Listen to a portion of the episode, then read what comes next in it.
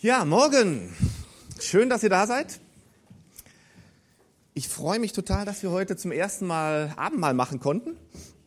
Hatten wir schon lange geplant. Ich hoffe, jeder von euch hat bekommen. Müssen wir vielleicht noch ein bisschen vom Ablauf optimieren, aber ich denke, es war schön. Und ähm, wie gesagt, ich fand es total wichtig auch, weil das, denke ein ganz zentraler Punkt auch ist von Gemeinschaft, dass wir gemeinsam Abendmahl feiern. Und deshalb ist der, das Thema meiner heutigen Message auch der Esstich. Es gibt eine ganze Menge Bibelstellen. Wenn du eine Bibelstelle hast, äh, wenn du die Bibel dabei hast, nimm sie raus, dann kannst du mitlesen. Ansonsten zeigen wir die hier auch auf der Leinwand. Wir steigen direkt ein. Und zwar in Johannes 13, 1 bis 17. Und zwar ist das die Szene. Da sitzt nämlich Jesus genau mit seinen Jüngern zum letzten Mal am Esstisch zusammen und hat mit denen Abendmahl. Wir wollen das mal gemeinsam lesen, ist ein bisschen länger, aber ist wichtig. Also das Paschafest stand nun unmittelbar bevor. Jesus wusste, dass für ihn die Zeit gekommen war, diese Welt zu verlassen und zum Vater zu gehen. Darum gab er denen, die in der Welt zu ihm gehörten und die er immer geliebt hatte, jetzt den vollkommensten Beweis seiner Liebe. Das heißt, Jesus wusste, er kam von Gott und er wird jetzt gleich zu Gott zurückgehen. Und jetzt ist diese Situation, er war mit seinen Jüngern beim Abendessen. Er saß also am Esstisch. Der Teufel hatte Judas, dem Sohn von Simon Iskariot, bereits den Gedanken ins Herz gegeben, Jesus zu verraten. Jesus aber wusste, dass der Vater ihm Macht über alles gegeben hatte und dass er von Gott gekommen war und wieder zu Gott ging. Und jetzt passiert's. Plötzlich, also ganz plötzlich passiert's. Er stand vom Tisch auf, zog sein Obergewand aus und band sich ein leinernes Tuch um. Auch eine Schürze. Also er band sich eine Schürze um. Dann goss er Wasser in eine Wasserschüssel und begann den Jüngern die Füße zu waschen und mit dem Tuch abzutrocknen, das er sich umgebunden hatte. Und ihr müsst wissen, damals Leuten die Füße zu waschen, das war die niedrigste Aufgabe. Also der niedrigste Diener hat den Leuten die Füße gewaschen. Und deshalb ist jetzt die Reaktion von Petrus total verständlich. Der Petrus sagt plötzlich, also Simon Petrus jedoch wehrte sich, als die Reihe an ihn kam. Herr, du willst mir die Füße waschen, sagt er. Kann doch nicht sein. Aber Jesus gab ihm zur Antwort, was ich tue, verstehst du jetzt nicht. Aber später wirst du es begreifen. Und Petrus wieder, nie und nimmer wäschst du mir die Füße, erklärte Petrus. Jesus entgegnete, wenn ich sie dir nicht wasche, hast du keine Gemeinschaft mit mir. Und jetzt wieder Petrus, ist ja so ein Typ, der schwenkt immer vom einen Extrem ins andere.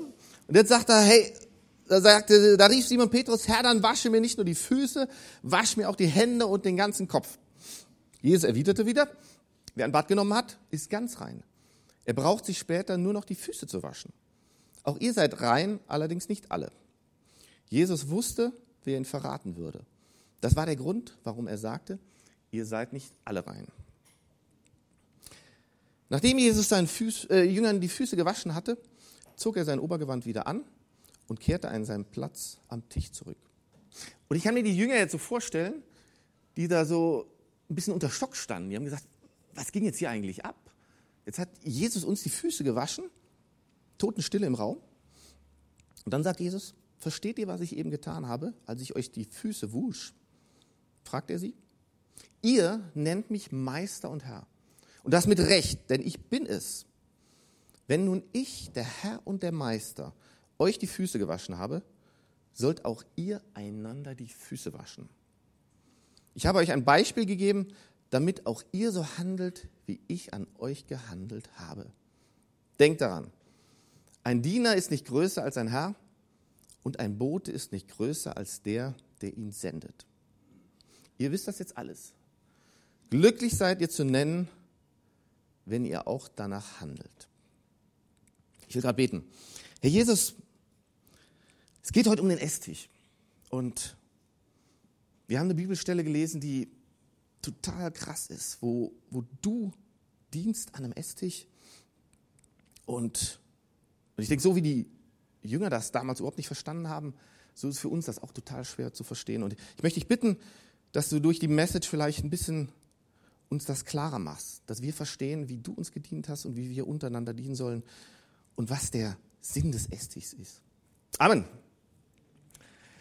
Also, es geht heute um den Esstich und ich verbinde tolle Erinnerungen mit dem Esstisch. Es gibt so viele Aspekte von einem Esstisch. Ähm, zum einen denke ich bei mir jetzt so an einem Esstisch, so dieser alltägliche Abendesstisch mit der Familie. Bei uns ist so zu Hause, morgens, das geht da irgendwie so am Bahnhof ab, jeder kommt rein, wirft sich schnell einen Kaffee ein, geht dann zur Arbeit oder in die Schule. Da ist mehr Trubel. Mittags sind nicht alle da, da bin ich in der Arbeit und die Kinder, die kommen unterschiedlich aus, dem, aus der Schule. Aber abends, abends kommen wir alle zusammen als Familie. So gegen 7 Uhr essen wir meist Abend und dann kommen wir zusammen, beten zusammen und dann wird gegessen und dann erzählen wir. Und jeder erzählt von sich so, was er erlebt hat und es geht heiß her, hoch her. Das ist so der eine Aspekt von dem Esstisch. Dann fällt mir so ein anderer Aspekt ein, das ist so, ich nenne es mal das Besondere aus Essen gehen. Wenn ich so mit Bettina zusammen sage, komm, wir machen uns mal einen schönen Abend, gehen wir ab und zu nach Regensburg aus Essen. Viel zu selten, wenn Bettina jetzt da wäre, wird sie gleich hier rufen. Viel zu selten. Ja, müssen wir häufiger machen. Und es gibt ja so ein schönes, ähm, äh, wie heißt das nochmal, dieses Ausgehbuch von Regensburger Gutscheinbuch. Genau, das Gutscheinbuch. Da kann man ja verschiedene Lokalitäten in Regensburg ausprobieren und das ist total interessant. Geht man dann hin, man weiß nicht genau, wie, die, wie das neue Restaurant ist, wie die Umgebung ist, wie das Essen schmeckt, ist spannend. So, das ist so dieses besondere Essen. Und dann, denke ich, gibt es der Esstisch, das waren bei uns so die großen Familienfeste.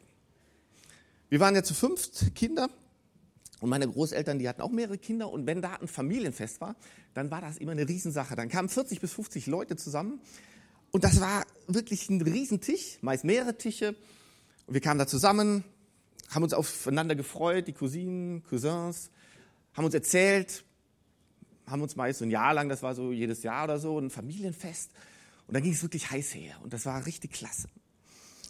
Was verbindet ihr so mit Esstischen? Ich hoffe, ihr habt auch so schöne Erinnerungen an Esstische oder schöne Erlebnisse, weil heute werden wir mit diesem Bild des Esstichs arbeiten. Und weil ich glaube, Gottes Gemeinde, wir hier als Gottes Gemeinde sollten so ein Esstisch sein. Und wir werden uns einige Aspekte anschauen zum Esstisch und herausfinden, dass Gottes Esstisch, seine Gemeinde, ein Stück vom Himmel sein soll. Das wollen wir herausfinden. Also, seid ihr bereit? Bevor wir mit den Aspekten anfangen, will ich mal kurz darauf angehen, eingehen, warum darf man eigentlich an Esstischen sitzen? Ist ja oft nicht selbstverständlich. So, ich sag mal, bei der Familie ist das klar. Wer zur Familie gehört, Gesundheit, wer zur Familie gehört, darf natürlich kommen. Meine Kinder, da frage ich nicht lang. Und ab und zu sind auch, oder sehr oft sind auch Freunde da, die hören auch so mit zur Familie. Die können bei der Familie mitessen natürlich. So bei den größeren Familienfesten, so bei Jubiläen oder bei ähm, runden Geburtstagen oder Hochzeiten, gibt es ja meist dann so richtige Einladungskarten. So schön dekoriert, schön geschmückt. Man merkt richtig, die Leute haben sich Gedanken gemacht. Und ich war sogar einmal bei einem Fest, da muss man diese Karte vorzeigen, wie so am Konzert, da muss man richtig die Einladung vorzeigen. Ähm, ich will darauf kommen, dass wir hier eingeladen sind, gemeinsam an Gottes Esstisch zu sitzen. Und das ist eine große Ehre. Das ist nicht so, dass wir hier hinkommen müssen und dass wir sonntags Zwang haben, hier an Gottes Esstisch kommen zu müssen, sondern es ist eine große Ehre. Und dazu will ich mal eine Parallele zum Alten Testament ziehen.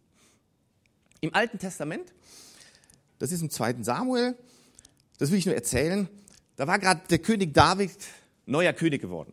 Der Saul war in der, das war der Vorgängerkönig, war in der Schlacht gefallen und jetzt wurde der, äh, der David gekrönt zum König, zum neuen König. Und damals, harte Sitten, war so, dass die alte Familie ausgemerzt wurde.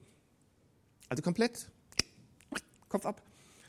Hatte den Sinn, sage ich mal so, dass da keine Rivalitäten wieder entstanden, dass die neue Familie in Ruhe herrschen konnte und die alte Familie dann nicht wieder an die Macht wollte. Und das war bei David ganz normal. Und so stellt David diese Frage, hey, gibt es noch irgendeinen aus der Familie vom Saul? Und ich schätze mal, die Diener, die haben schon zusammengezuckt, weil die genau wussten, was diese Frage bedeutet. Und auf jeden Fall haben sie dann recherchiert. Es gab nicht mehr viele vom Sauls Familie, weil da waren auch viele im Krieg gefallen. Aber es gab nur einen und der hieß Mephibosheth. Der hieß so, konnte auch nichts für. Hieß Mephibosheth. Also, auf jeden Fall hat man den kommen lassen und ich vermute mal, der kam da zitternd an, hat sich vor dem David auf die Knie geworfen, weil er wusste, okay, das war's jetzt mit mir. Und David sagt zu diesem Mephibosheth, pass auf, mein Freund, ich möchte Barmherzigkeit an dir zeigen. Ab sofort darfst du jeden Tag mit mir zusammen essen. Du darfst an meinem Esstisch sitzen. Und ihr müsst euch vorstellen, mit dem König zusammen zu essen, das war die absolut höchste Ehre, die einem zuteil werden durfte. Und der durfte das nicht mal einmal machen, sondern der durfte jeden Tag mit ihm zusammen essen. Und der Mephibosheth, der wirft sich dann auch auf den Boden. Erneut heißt es dann im zweiten Samuel und ruft, womit habe ich deine Freundlichkeit verdient? Ich bin es doch überhaupt nicht wert. Aber David sagt, nein, ab jetzt darfst du an meinem Tisch mit mir zusammen essen. Und genauso lädt uns Gott ein, mit ihm zusammen an seinem Tisch zu essen. Wir sind es eigentlich gar nicht wert. Also Gott ist so groß und so mächtig und das ist so eine Ehre. Aber er sagt, nein, ihr dürft jeden Tag mit mir zusammen am Esstisch sitzen. Wir haben das Vorrecht, mit Gott zu speisen. Wir sind Königskinder. Und David sagt das auch im Psalm 23, Vers 5. Da betet David, du, Herr, lädst mich ein und deckst mir den Tisch vor den Augen meiner Feinde. Du begrüßt mich wie ein Hausherr seinen Gast und gibst mir mehr als genug. Und ich finde das wichtig als Grundvoraussetzung, um gleich die Aspekte sich anzuschauen. Wir sind eingeladen, Gott lädt uns ein, an seinem Tisch zu kommen, mit ihm zusammen zu essen. Und er will uns Kraft geben, er will uns ermutigen, er will uns stärken. Und wir dürfen zusammen mit ihm an seinem Tisch sitzen. Kommen wir zum ersten Aspekt. Was kann man an Esstischen so machen? Wir dürfen zusammen erzählen und wir dürfen zuhören.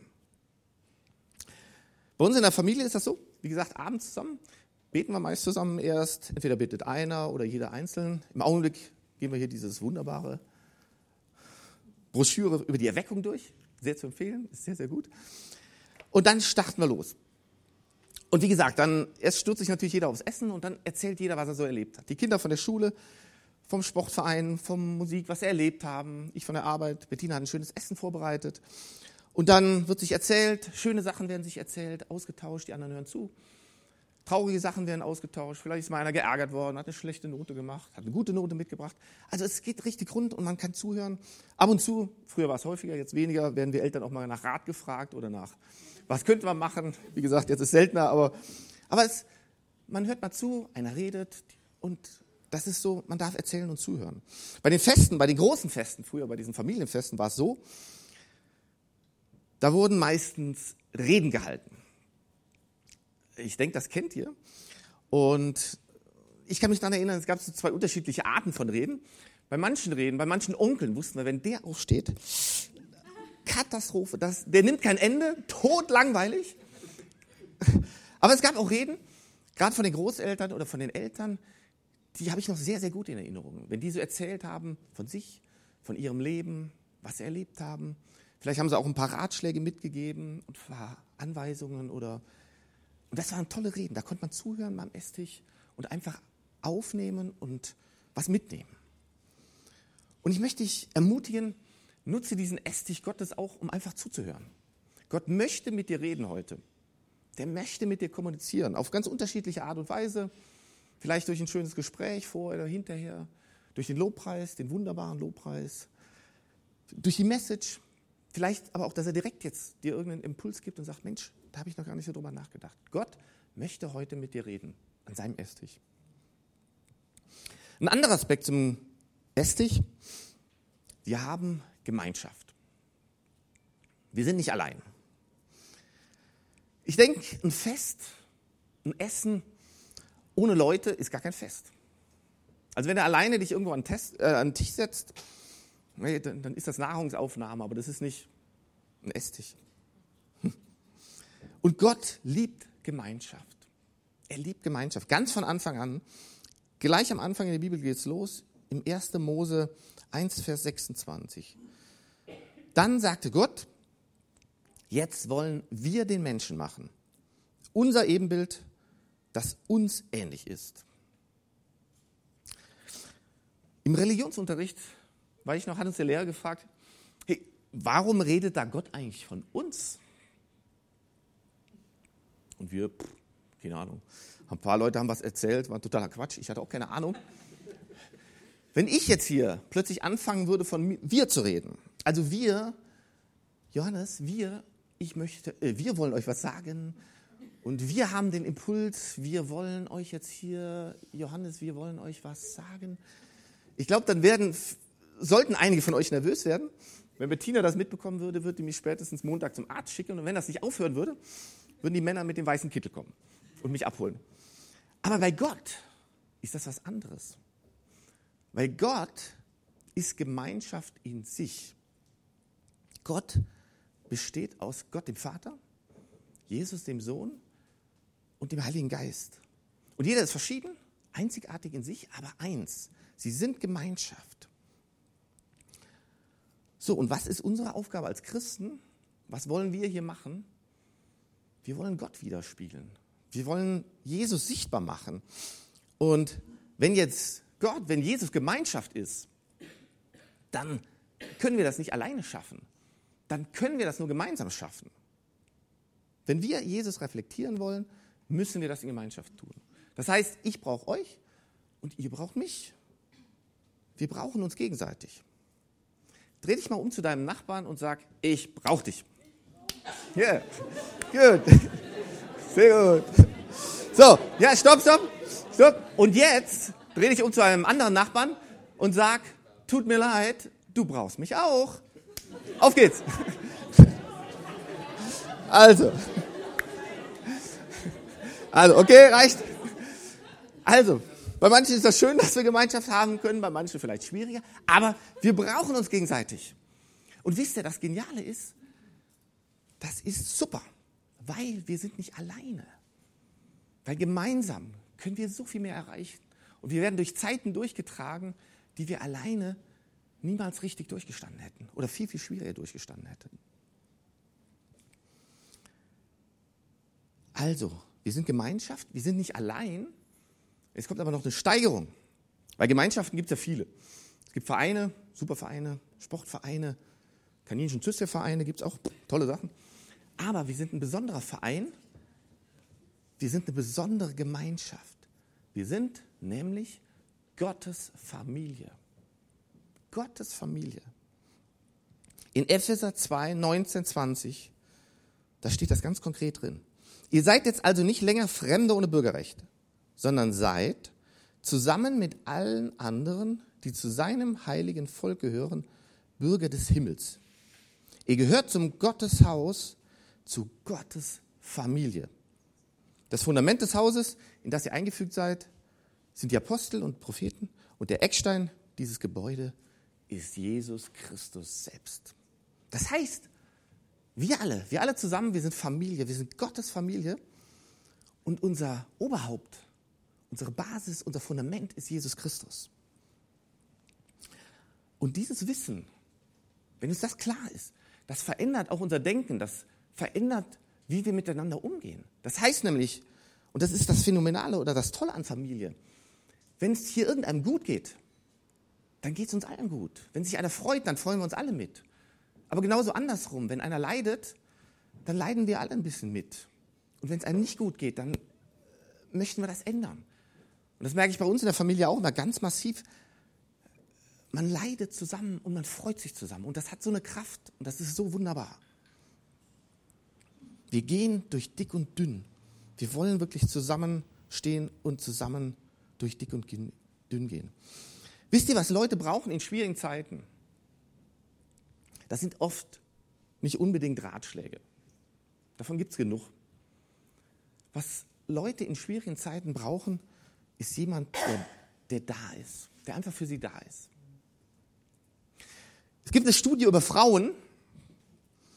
So, jetzt muss ich dazu sagen, es gibt viele Studien über Frauen, sehr viele, und meistens von Männern, die versuchen, Frauen zu verstehen. Und diese Männer machen dann, oder wir Männer, wir machen dann Studien, tun die Ergebnisse in Excel-Tabellen, gucken das alles an, gucken, was am Ende rauskommt und sagen, hey, wir verstehen es immer noch nicht. Und liebe Männer, ich kann euch beruhigen, das wird so bleiben. Frauen sind ein Mysterium. Ich bin jetzt 18, fast 19 Jahre mit meiner Frau verheiratet. Wunderschön, traumhafte Frau. spannend, aufregend. Aber es gibt Bereiche, wo ich sagen muss, ich verstehe es nicht. Ich verstehe es einfach nicht. Und liebe Frauen, ich schätze, das Gleiche geht es euch mit, den, mit uns Männern genauso. Also von daher. Aber zurück zu der Studie. Es war eine seriöse Studie. Und zwar über Frauen, die ihren Mann verloren haben. So, und wirklich interessant an dieser Studie war, es gab eine Gruppe von Frauen, die sind extrem krank geworden und eine andere Gruppe nicht.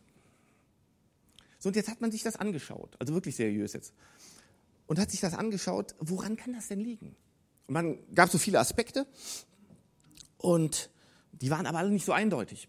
Und dann gab es einen Aspekt, der war ziemlich eindeutig.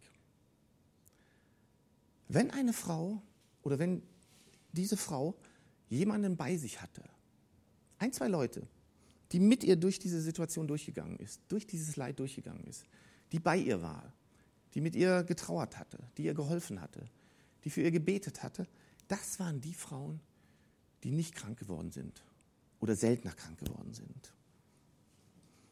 Leute, wir als Familie, wir als Gemeinschaft, wir haben so viel Kraft zusammen.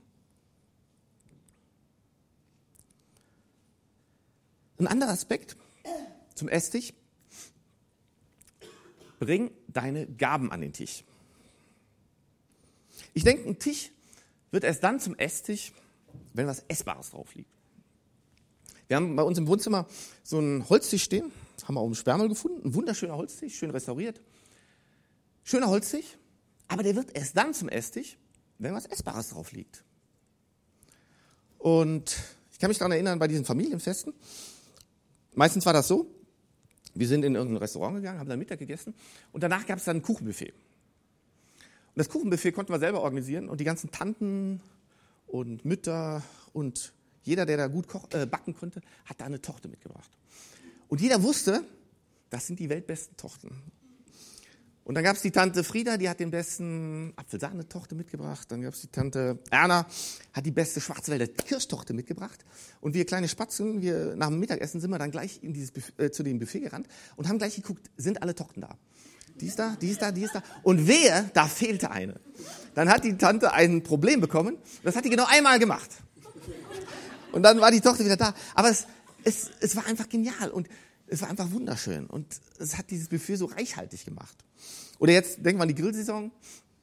Stefan hat ja gestern auch die Grillsaison eröffnet und ähm, ich denke dann immer dran, wenn dann jeder was mitbringt zum Grillen, finde ich so genial. Dann bringt der eine ein paar Soßen mit, der andere einen Salat mit, da vielleicht einen Nudelsalat. Und das wird so reichhaltig und so abwechslungsreich, so spannend und so aufregend. Und Leute, genauso stelle ich mir das für die Gemeinde vor. Wenn jeder seine Gabe mitbringt in die Gemeinde, dann wird unser Tisch hier, von dem wir uns ernähren können, total spannend, total reichhaltig, total abwechslungsreich. Von daher bring deine Gabe in den Tisch. Ich möchte auf den Punkt nur kurz eingehen, weil meine Frau ja vor zwei Wochen genau auf das Thema eingegangen ist, sehr anschaulich eingegangen ist. Nur noch mal ein Aspekt. Vielleicht fragst du dich, hey, was kann ich denn mitbringen? Was kann ich denn hier zur Gemeinde mitbringen? Hey, das müssen nicht immer die großen Sachen sein. Das kann dein Lächeln sein. Das kann sein, dass du einfach mal zuhörst, einen ermutigst, einfach, einfach mal da bist, mit jemandem betest. Und weißt du, das Geniale ist, es gibt garantiert einen anderen, der sich davon ernähren kann. Und deshalb haben wir ja auch hier die Kärtchen. Und ich möchte dich echt ermutigen. Das soll, manchmal denke ich, wir sind ganz schön aufdringlich immer zu fragen, aber überleg wirklich, was du zu dieser Gemeinde beitragen willst. Und dann füll so eine Karte aus, weil ich glaube, das ist bereichernd für beide Seiten. Nicht nur, dass du was gibst, sondern du wirst auch empfangen.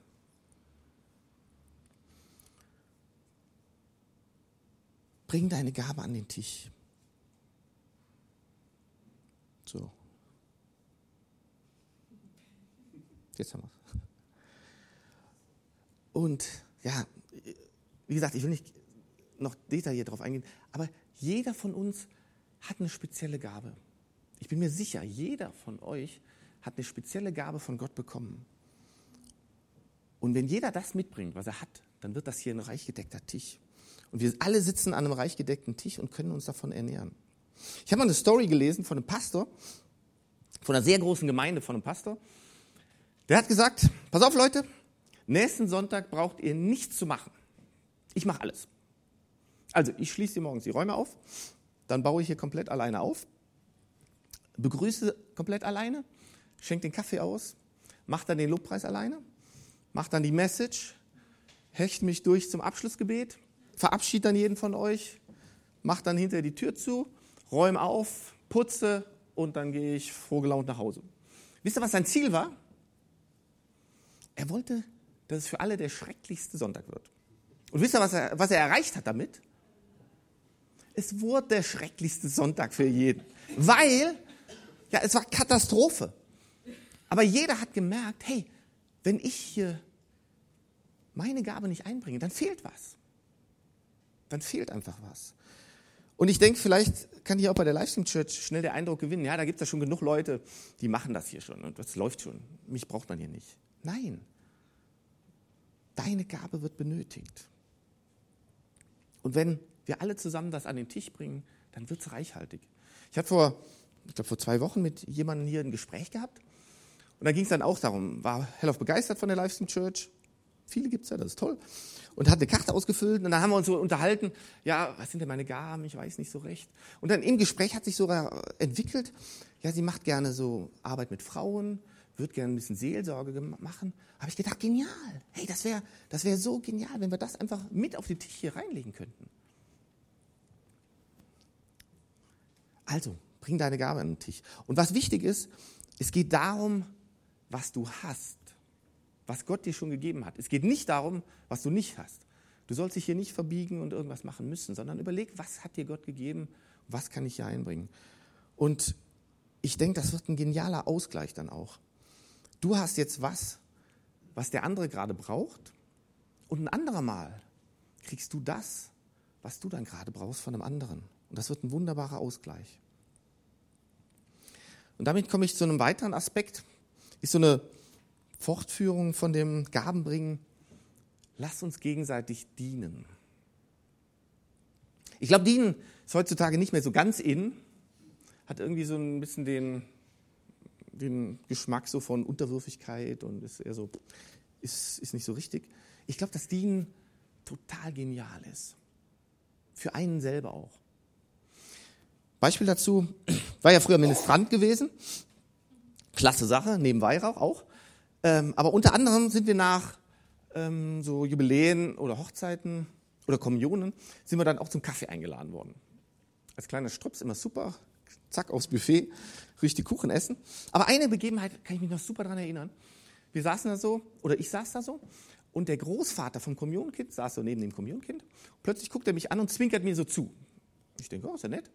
Und plötzlich steht er auf, geht an das Kuchenbuffet, geht so dieses Kuchenbuffet so rauf und runter, nimmt dann irgendwann ein Stück Kuchen, tut es auf den Teller, nimmt eine Gabel, kommt zu mir rüber und stellt mir dieses, den Kuchen hin und sagt, Junge, vielen Dank, dass du die Messe gedient hast. Und ich saß da, gibt's doch gar nicht. Da kommt der Ehrengast, der Älteste in der ganzen Runde, Ehrengast, Großvater vom Kommunionkind, kommt zu mir, bedient mich und bringt mir da Kuchen. Und das hat mich total beeindruckt und fasziniert auch. Und wir haben uns dann noch so unterhalten, so ein bisschen ausgetauscht. Aber Leute, genau das hat Jesus mit uns getan. Jesus möchte dir dienen und hat dir bereits vorab gedient. Und nochmal zurück zur Anfangsstory. Wir müssen uns mal klar machen, was ist da eigentlich passiert? Was ging da eigentlich ab?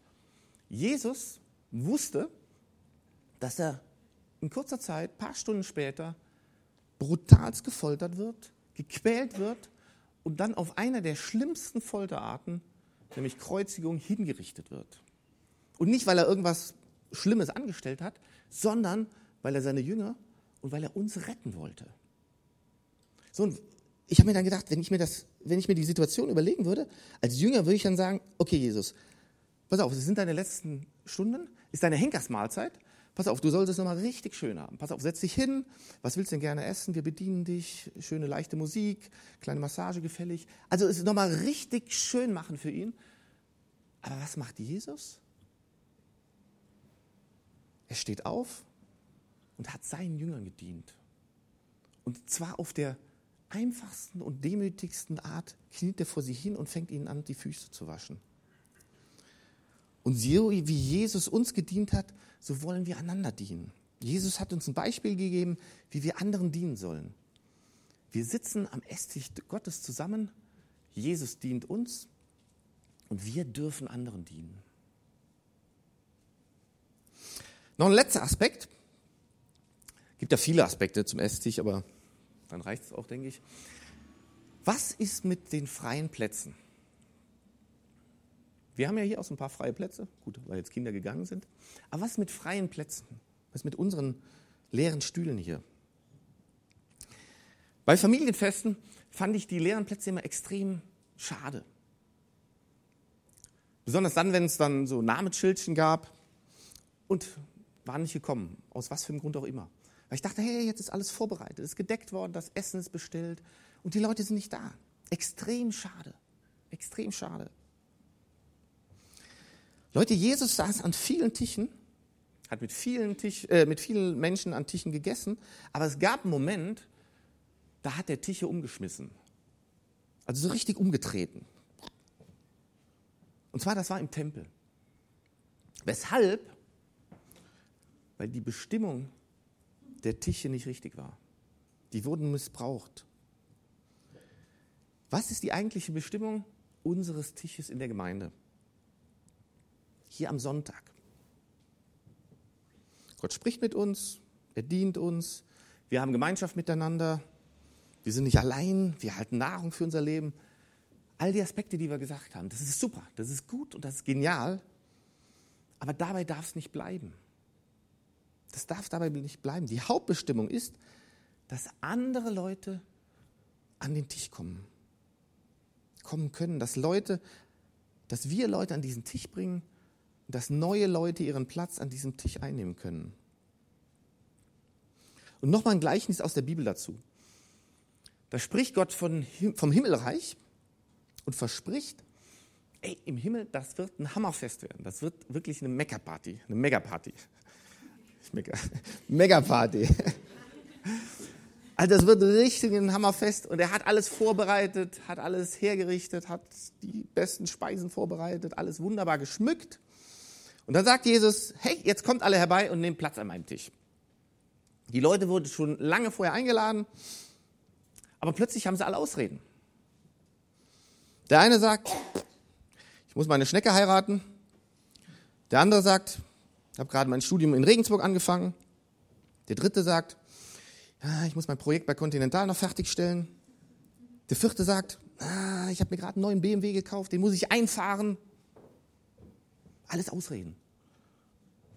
Und dann ruft Jesus nochmal alle Menschen zusammen. Hey, kommt an meinen Tisch. Ich habe euch doch früh genug Bescheid gesagt. Aber die eingeladenen Gäste kommen nicht. Dann lädt er nochmal ein und nochmal ein. Aber irgendwann sagt Gott, holt alle Leute, die ihr finden könnt. Holt alle Leute, die ihr irgendwie finden könnt, an meinen Tisch. Aus jedem Winkel, von jeder Straßenecke sollen die Menschen herbeigebracht werden. Egal welche soziale Schicht, egal ob arm, ob reich, ob schwarz oder weiß, egal ob Bayer oder Preuße oder sonstige Ausländer, bringt alle an einen Tisch. Hey, und genau das ist unser Auftrag, Leute an diesen Tisch zu bringen. Weil, wenn wir Jesus, wenn wir Leute mitbringen an Gottes Esstisch, können diese Menschen Jesus kennenlernen. Denn Jesus ist das Oberhaupt unserer Tischgemeinschaft und sie werden Jesus erkennen, wie er wirklich ist. Jesus sagt in Matthäus 8,11, ja, ich sage euch, Viele werden von Osten und Westen kommen und sich mit Abraham, Isaac und Jakob im Himmelreich zu Tisch setzen. Dieser Tisch, der Esstisch hier, unsere Gemeinde, das soll ein Stück vom Himmel reflektieren.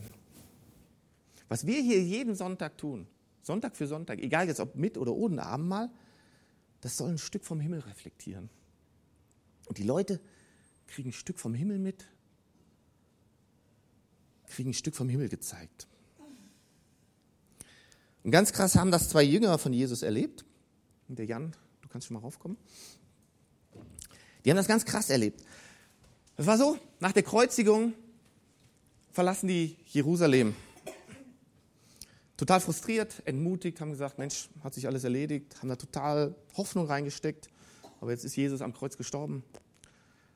Einige Frauen da erzählen so wirres Zeug, Jesus wäre wieder auferstanden. Schwachsinn. Und dann kommt plötzlich ein Wanderer zu ihnen. Und sie erkennen ihn nicht. Ist Jesus. Und er geht dann mit ihnen zusammen, hört ihnen so zu, geht auf, seine geht auf ihre Fragen ein, unterhält sich mit ihnen. Und dann heißt es in der Bibel, in Lukas 24, 28 bis 31, so erreichten sie das Dorf, zu dem sie unterwegs waren. Jesus tat, als wollte er weitergehen. Sie haben ihn noch nicht erkannt. Aber die beiden Jünger hielten ihn zurück. Hey, bleib doch bei uns, baten sie. Ist schon fast Abend, der Tag geht zu Ende. Da begleitete er sie hinein und blieb bei ihnen. Als er dann mit ihnen am Tisch saß, am Esstisch zusammen saß, nahm er das Brot, dankte Gott dafür, brach es in Stücke und gab es ihnen. Da wurden ihnen die Augen geöffnet und sie erkannten ihn. Da wurden ihnen die Augen geöffnet und sie erkannten Jesus. Am Esstisch Gottes, in Gottes Gemeinde, können Menschen Jesus kennenlernen. Und deshalb wollen wir als Kirche wirklich Esstisch Gottes sein, an dem wir gestärkt werden und Gott hören können, als Gottes Familie füreinander da sind, aber auch da sein für Menschen, für ihre Fragen und Nöte, ihnen zuhören, sie ermutigen, mit ihrem zusammen Weg zusammengehen, sie begleiten und ihnen Wahrheit mitgeben. Wahrheit. Weil dann, wenn sie am Esstisch Gottes sitzen, in seiner Gemeinde, Teil seiner Familie sind, dann können sie Jesus kennenlernen und dann können sie ein Stück vom Himmel erkennen. Amen. Ich würde es lieben, jetzt gemeinsam mit euch zu beten. Und vielleicht können wir dazu alle zusammen aufstehen.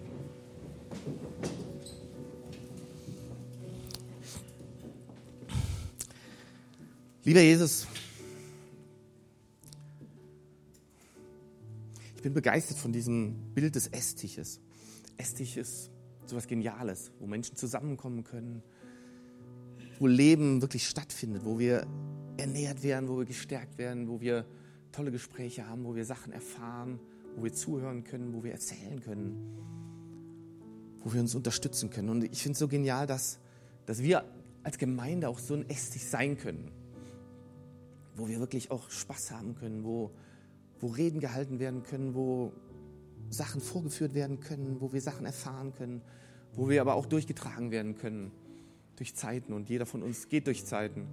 Und vielleicht bist du heute auch gerade da, wo du sagst, Mensch, ich habe eine Zeit, die ist, die ist echt nicht schwer, die ist nicht schön, die ist schwer. Und dann nutze diese Familie Gottes. Erzähl das auch einem anderen und lass dir helfen und lass dir da durchtragen. Und wenn du die Gabe hast, bring sie ein, bring Gaben ein, weil du wirst benötigt. Jeder von uns hat Gaben bekommen von Gott, die er dir gegeben hat, um anderen zu helfen, um dieser Familie reichhaltig zu machen, abwechslungsreich zu machen. Und ich möchte vor allem für die Leute bitten, die, die das noch nicht gehört haben, die vielleicht auch noch draußen sind, dass wir die wirklich erreichen können. Dass wir von dir erzählen können, von deiner dienenden und aufopfernden Liebe, Herr Jesus.